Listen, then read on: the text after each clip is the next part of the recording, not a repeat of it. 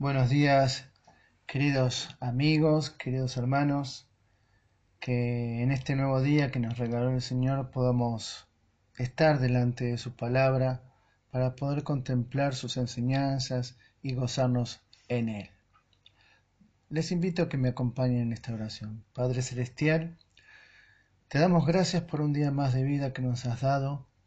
Gracias te damos por esta posibilidad que nos das de abrir las escrituras en libertad y poder ver lo que nos quieres decir en el día de hoy. Por eso rogamos que el Espíritu Santo sea el que nos abre el entendimiento para poder realmente asimilar lo que has preparado para nosotros en este día. Gracias, Padre. En el nombre de Jesús. Amén. Muy bien. Seguimos con la segunda parte de este Salmo 84. El domingo anterior habíamos llegado hasta el versículo 7 y, y, hoy obviamente seguiremos del 8 al 12 y así finalizamos con este salmo. El título de hoy será ¿Cuál será el mejor lugar para mí? Recordemos un poco lo que hemos hablado el domingo anterior.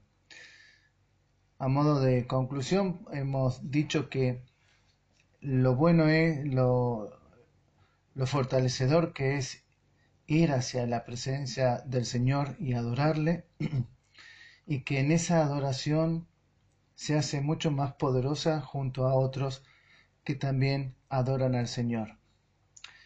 Habíamos dicho que Él es nuestro refugio y que es Él que nos acompaña en todo tiempo y en toda circunstancia, porque en Él nuestras fuerzas se van renovando para encarar de ese modo el día a día y las cosas que se nos presenten. Pero también podemos recordar que dijimos que a pesar de que tengamos que atravesar por los valles de lágrimas, es el Señor quien está allí también y que todo lo transforma a nuestro favor, de tal modo que nuestra fe se va robusteciendo y es producto de nuestra adoración hacia Él. Así que, ya con este repaso somero de lo que hemos compartido el domingo anterior, ya podemos avanzar en, el Salmo en los versículos 8 al 12. Dice así la palabra del Señor. Vamos a leerlos todos y después ir versículo por versículo para ir desglosando un poquito más. Dice la palabra de Dios en el versículo 8 de este Salmo 84 lo siguiente. Jehová, Dios de los ejércitos, oye mi oración Escucha, oh Dios de Jacob. Mira, oh Dios, escudo nuestro, y pon los ojos en el rostro de tu ungido. Porque mejor es un día en tus atrios que mil fuera de ellos. Escogería antes estar a la puerta de la casa de mi Dios que habitar en las moradas de maldad. Porque sol y escudo es Jehová Dios. Gracia y gloria dará Jehová y no quitará el bien a los que andan en integridad. Jehová de los ejércitos, dichoso el hombre que en ti confía. Hasta allí la palabra del Señor. En estos versículos, comenzando por el 8, lo primero que nos encontramos es que el salmista le pide a Dios que escuche su oración. Y nos podemos preguntar ¿Por qué le pide que escuche su oración? Hay que tener presente que el salmista sabe que el Señor, Dios, es un Dios de pacto y que cumple sus promesas. Es por eso que le dice, oh Dios, escucha, oh Dios de Jacob. Pero pensando en la oración en sí, podemos preguntar eh, a dónde estaba apuntando el salmista. Y quizás podríamos tener tres, tres respuestas, tal vez. la primera podría ser que la oración que está haciendo el salmista está haciendo referencia a los cuatro primeros versículos, donde su alma y su carne anhelan habitar en la casa de Dios. ¿eh? ¿Se acuerdan lo que hemos leído y compartido? Otra postura, otra respuesta hacia dónde está enfocada su oración sería en los versículos 5 al 7. Podría ser que esté orando por aquellos bienaventurados que tienen el corazón en los caminos de Dios y que van hallando fuerzas y de ese modo podrán ir de poder en poder en su diario andar. O la tercera opción podría ser por quienes estén andando en integridad, comenzando desde su ungido, porque es su escudo, versículos 8 al 12.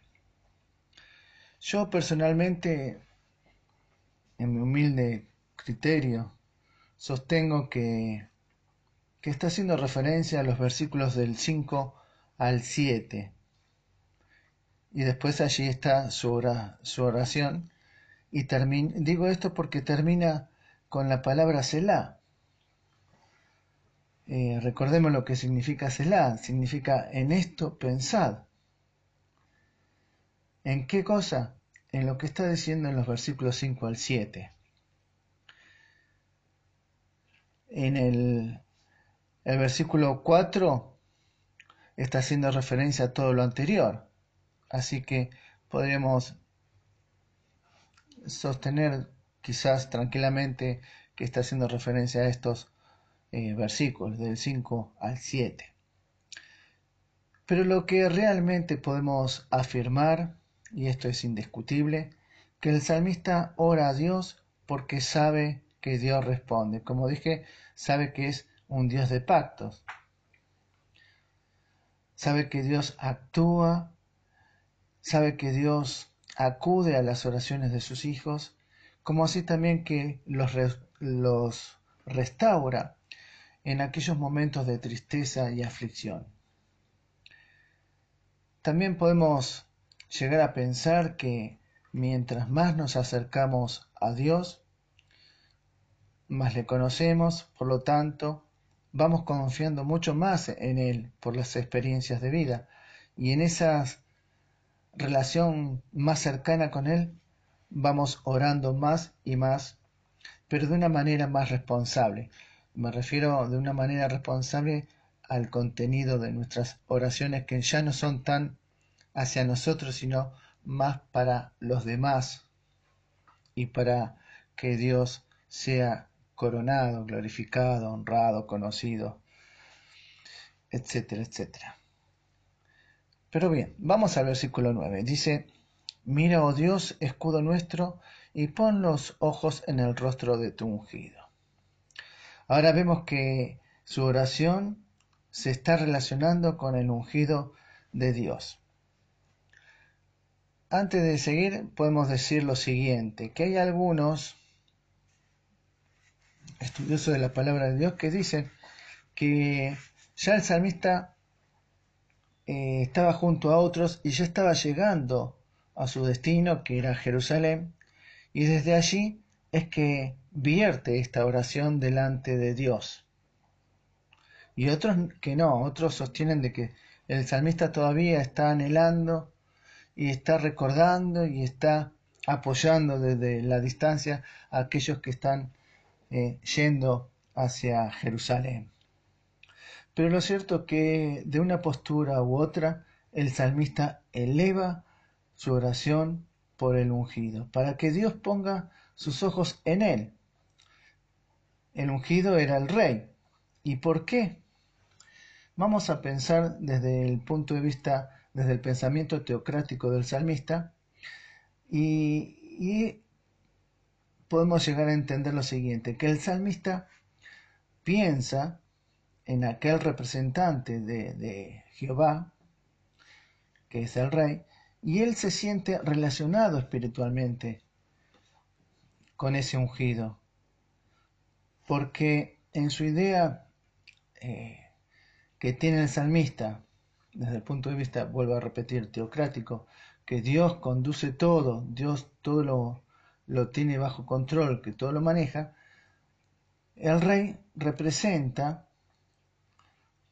eh, los intereses de su pueblo y viene a ser la garantía de continuidad hacia los tiempos mesiánicos que Dios les había dicho a su pueblo sobre el Mesías. Por eso esta referencia eh, al ungido eh, se concreta, tiene su finalidad en señalar y dar al conocer, obviamente, en el tiempo indicado, mucho más adelante, desde que el salmista escribe este salmo, al Mesías, al Cristo, que podemos decir que reveló el rostro de Dios sobre esta tierra. Es por esta razón que en el Nuevo Testamento dice que Cristo, el ungido, ¿sí? Eh, Dios nos mira con, con agrado. Porque Él es el rey que representa a todo el pueblo y es la persona visible de, de Dios Padre.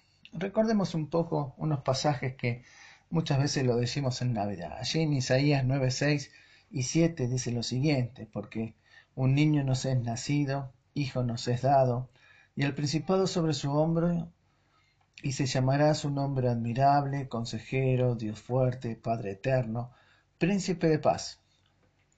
Y lo dilatado de su imperio y la paz no tendrán límite, sobre el trono de David sobre su reino, disponiéndolo y confirmándolo en juicio y en justicia desde ahora y para siempre. El celo de Jehová de los ejércitos hará esto. En esta profecía mostrando aquel nacimiento de Jesús, ¿eh? aquella intrusión de Dios como hombre en la tierra. Pero también en Mateo 17:5, cuando Jesús, ya desarrollando su ministerio terrenal, fue a orar a un monte junto con un par de discípulos, dice la escritura que mientras él aún hablaba, una nube de luz los cubrió, y he aquí una voz desde la nube que decía, Este es mi Hijo amado en quien tengo complacencia. A él oíd.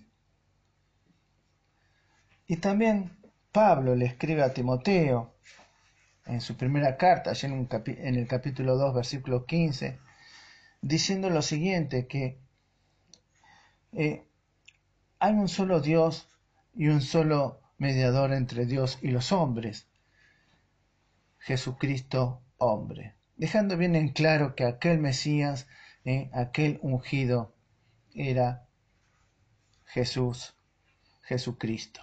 Pero volviendo al Salmo, vamos al versículo 10, que dice, porque mejor es un día en tus atrios que mil fuera de ellos. Escogería antes estar a la puerta de la casa de mi Dios que habitar en las moradas de maldad. Acá podemos comprender lo que está enfatizando el salmista. Su énfasis es el incomparable privilegio que uno obtiene al estar en comunión con Dios. Y él sabía esto y lo valoraba en gran manera. Es mejor estar solo allí en, la puerta donde está Dios que en el mejor asiento lujoso de esos lugares malos y que están en contra de los propósitos de Dios. Esto es como si el salmista dijera, ni siquiera un poco de la presencia de Dios son comparables con todos los deleites que el mundo ofrece. En otras palabras, está resaltando que con un poquito de la presencia de Dios tiene más valor que todas las cosas que haya en el mundo. Los atrios, recordemos que era el patio, ¿sí? Y el, salmista prefiere estar en el patio haciendo lo más sencillo, lo más humilde, eh, en vez de ir o hacer alguna cosa o dirigirse a algún lugar que no agrade a Dios. El tener una vida de lujo en las moradas de maldad no tenía ningún significado para él, por eso prefería servir humildemente en la casa de Dios, aunque sea allí desde los patios. Podemos entender entonces lo importante que es la humildad y dejar atrás aquellas ambiciones egoístas que a veces se nos presentan y que nos quieren dirigir la vida, ¿no? Y preferir el sitio más pequeño para adorar a Dios. Porque Dios se goza en los humildes y los respalda y los protege, dice la escritura en varios lados. Esto nos lleva a recordar también las palabras de, del apóstol Pablo, ¿se acuerdan? Allí en Filipenses, capítulo 3, que dijo, todas las cosas las tengo por pérdida. ¿Qué querría decir Pablo con esto? Bueno, lo siguiente, que los estudios, el prestigio, la nacionalidad, a la vista del mundo eran cosas muy importantes en aquel tiempo y en este tiempo también. Pero Pablo era alguien muy preparado y se había capacitado a los pies de un gran maestro muy conocido, muy renombrado, que era Gamaliel. Pablo era de nacionalidad judía y tenía mucho reconocimiento en aquel tiempo. Pero todas esas cosas las tenía por basura porque para él lo más importante era Cristo, era estar cerca de él y conocerle más y más y servirle con más intensidad. Como también había dicho ya en, el primer capítulo, versículo 21, para mí el morir es ganancia. ¿No? Dejando todas las cosas terrenales, todas las cosas que el mundo ofrece para ir en pos de Cristo.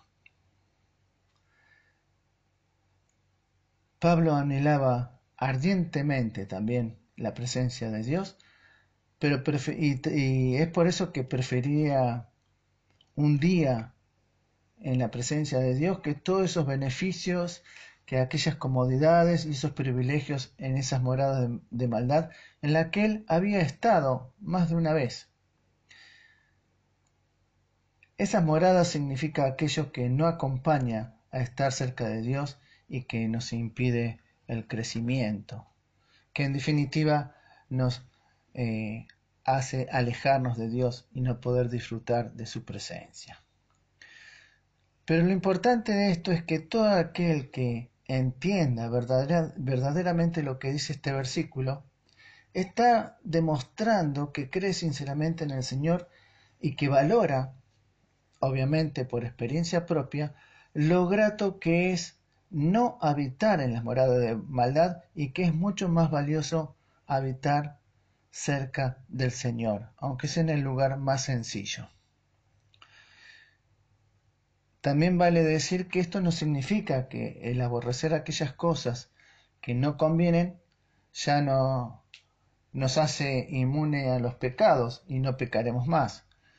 Lo que podemos llegar a entender también es que debido a ese anhelo de estar cerca del Señor, marchando hacia su presencia en el camino de santificación donde vamos aprendiendo, donde vamos despojándonos de las cosas que nos, nos afectan y demás, debido a la comunión que tenemos con el Señor, nos vamos a ir fortaleciendo para ya no ser títeres del pecado.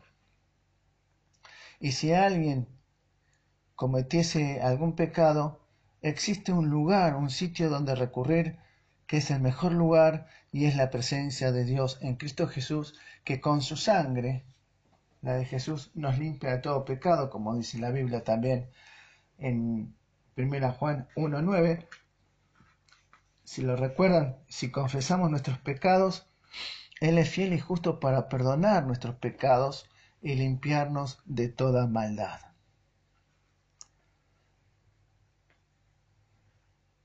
Alguien dijo una vez lo siguiente. Quien haya gustado la presencia divina y haya venido haciendo la voluntad del Señor, ya nunca más querrá vivir lejos de Él. ¿Se entiende la importancia? ¿Por qué existe ese amor, ese anhelo de estar cerca del Señor? Vamos al versículo 11.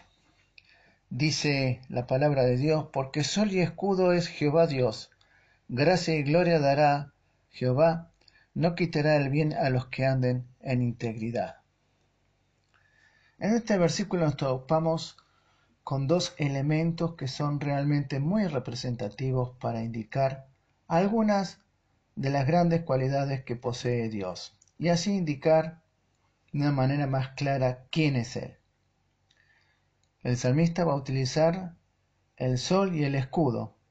Es algo interesante que eh, es el único lugar en la Biblia, en este salmo, donde Dios es llamado sol. Obviamente que es un término figurativo para mostrar que Dios es luz. Es aquella luz que favorece la vida. Más bien, vamos a aclarar esto, más bien la luz que da vida. Y si pensamos muy por arriba estas figuras que el salmista está utilizando, primeramente en el sol y los efectos que éste produce sobre la naturaleza y sobre las personas, vamos a darnos cuenta que el sol influye en las personas en tres aspectos, en lo visual, en lo, en lo emocional y también en lo biológico. Por ejemplo, un dato, ¿sabían que la luz solar influye en el colesterol?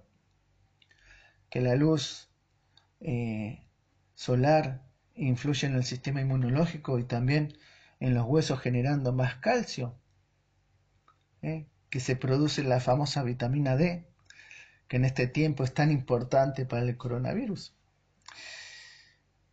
Pero volviendo a estas tres áreas que había dicho, vamos a, pensar un poquito más.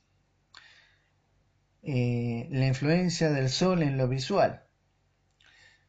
Ver la luz realmente nos estimula y nos hace andar confiadamente y podemos ver las cosas con claridad.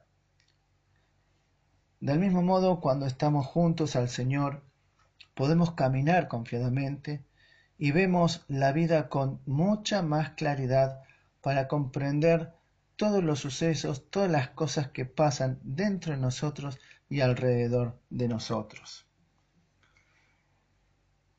El otro, eh,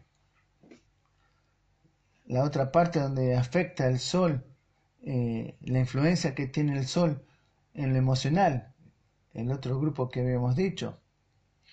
Eh, el sol influye en las personas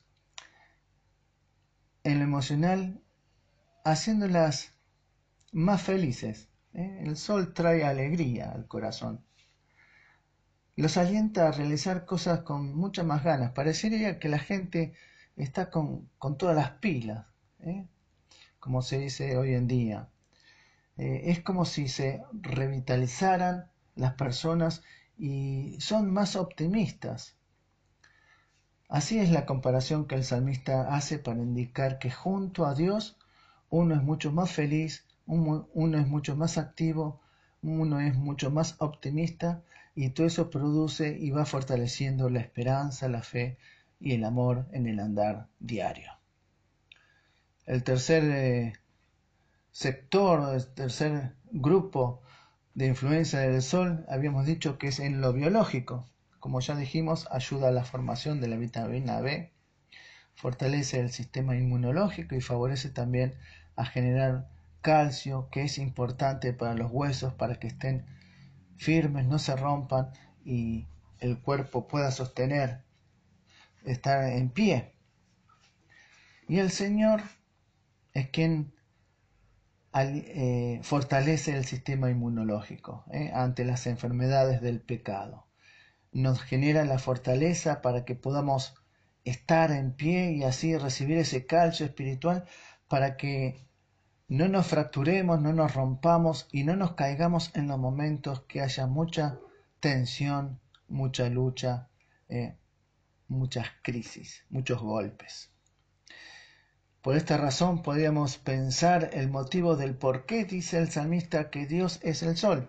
De esa manera figurativa, lo que está afirmando es lo bueno y lo bien que hace estar junto a Dios. Por lo tanto, si no entendiste que hace bien estar junto a Dios, yo te recomiendo que aprendas a vivir cerca del Señor Jesucristo para que puedas comprobar lo bueno y lo bien que hace estar cerca de Él y de la gente que le ama a Él.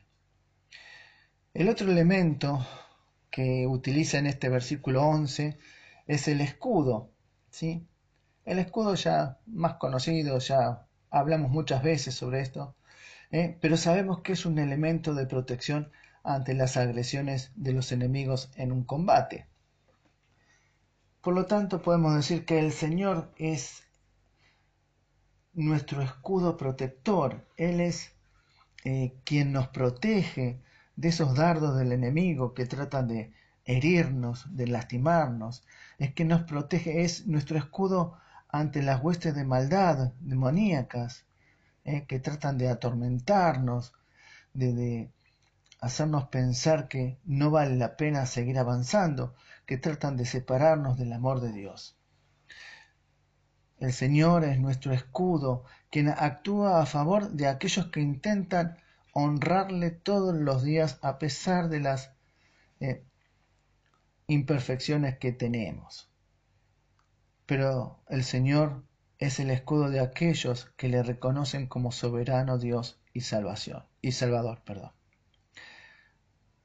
y es por su protección eterna que tienen sus hijos que nos permite crecer en la vida espiritual y aprender a andar confiadamente a tal punto que se va reflejando en nuestra vida cotidiana. El salmista también podemos ver en este versículo que no solamente está señalando algunas de las virtudes de Dios sino que está indicando que para que Dios sea nuestro sol y nuestro escudo, ¿sí? debe existir en cada uno de los que deseen que eh, Dios sea el sol y el escudo, un estilo de vida donde el Señor se manifieste de una manera esplendorosa, amorosa y poderosa. Es decir, es importante, necesario tener una vida de integridad. Es por eso que la palabra de Dios nos muestra lo que dice al final de este salmo. Vamos a leer el salmo, el versículo 11. Porque sol y escudo es Jehová Dios, gracia y gloria dará Jehová. No quitará el bien a los que andan en integridad. ¿Se entiende? Entonces podemos llegar a comprender que la relación con Dios ¿eh? es eh, una, esa comunión indispensable que se debe generar no es solamente una relación, diríamos, mística, eh, sino que involucra mucho más y que requiere de una moral coherente ante los ojos de Dios. Cosa que se va adquiriendo al aceptar, al creer y al seguir al Señor Jesucristo. ¿no? Porque es ahí donde todo cambia y donde Dios nos permite ir avanzando en esa relación íntima con Él y vamos aprendiendo a vivir en integridad y a disfrutar lo que es vivir en integridad. Versículo 12. Dice Jehová de los ejércitos, dichoso el hombre que en ti confía. Para finalizar este hermoso y alentador salmo, nos encontramos con la última de las tres bienaventuranzas que hemos eh, hablado el domingo anterior. ¿eh? Bienaventurado quien confía en ti. ¿eh? La persona que confía en, Dios, que tiene una experiencia personal, es bienaventurado. ¿no? Y qué buena y, y maravillosa forma de terminar este salmo, ¿verdad? Que tiene el salmista. Así que, para ir terminando, a modo de conclusión, recordemos que nuestra vida de fe se basa, se sostiene y se debe fortalecer en el Señor. A raíz de nuestra perfecta confianza en Él, es que anhelamos estar cerca de Él, anhelamos servirle, anhelamos adorarle junto a otros que también le aman. Por lo tanto, no podemos limitar nuestra vida cristiana con ciertas recetas que algunos enseñan por ahí en estos tiempos. ¿Sí? Eh, o tampoco podemos limitar nuestra vida cristiana a un mero legalismo, basándose en las formas nada más y en los rituales. Nuestra vida cristiana es ilimitada, no tiene fin, no tiene límites, está llena de luz, está llena de vida y podemos vivir y hacer grandes cosas porque nuestra vida depende de la confianza personal en este único Dios que es personal y todopoderoso y que nos dice, como le decía Jeremías, yo te amo con amor eterno, por esto te he prolongado mi misericordia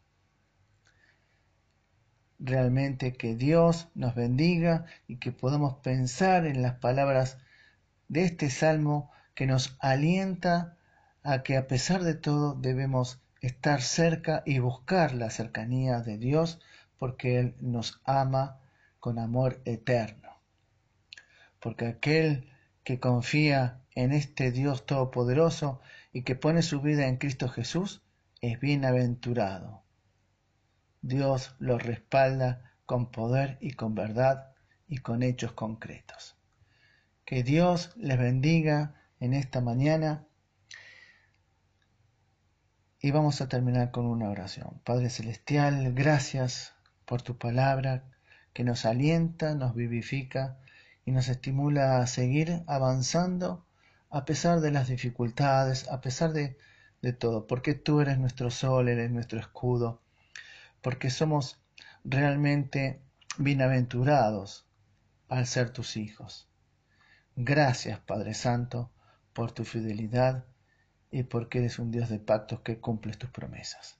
Señor, bendice a quienes estén escuchando estas palabras, este mensaje, bendice a sus familias y que podamos disfrutar en este día junto a nuestros seres queridos de una manera realmente en que Cristo sea manifestado en nuestros corazones.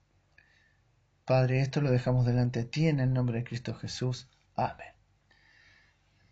Que Dios les bendiga y nos veremos en la próxima.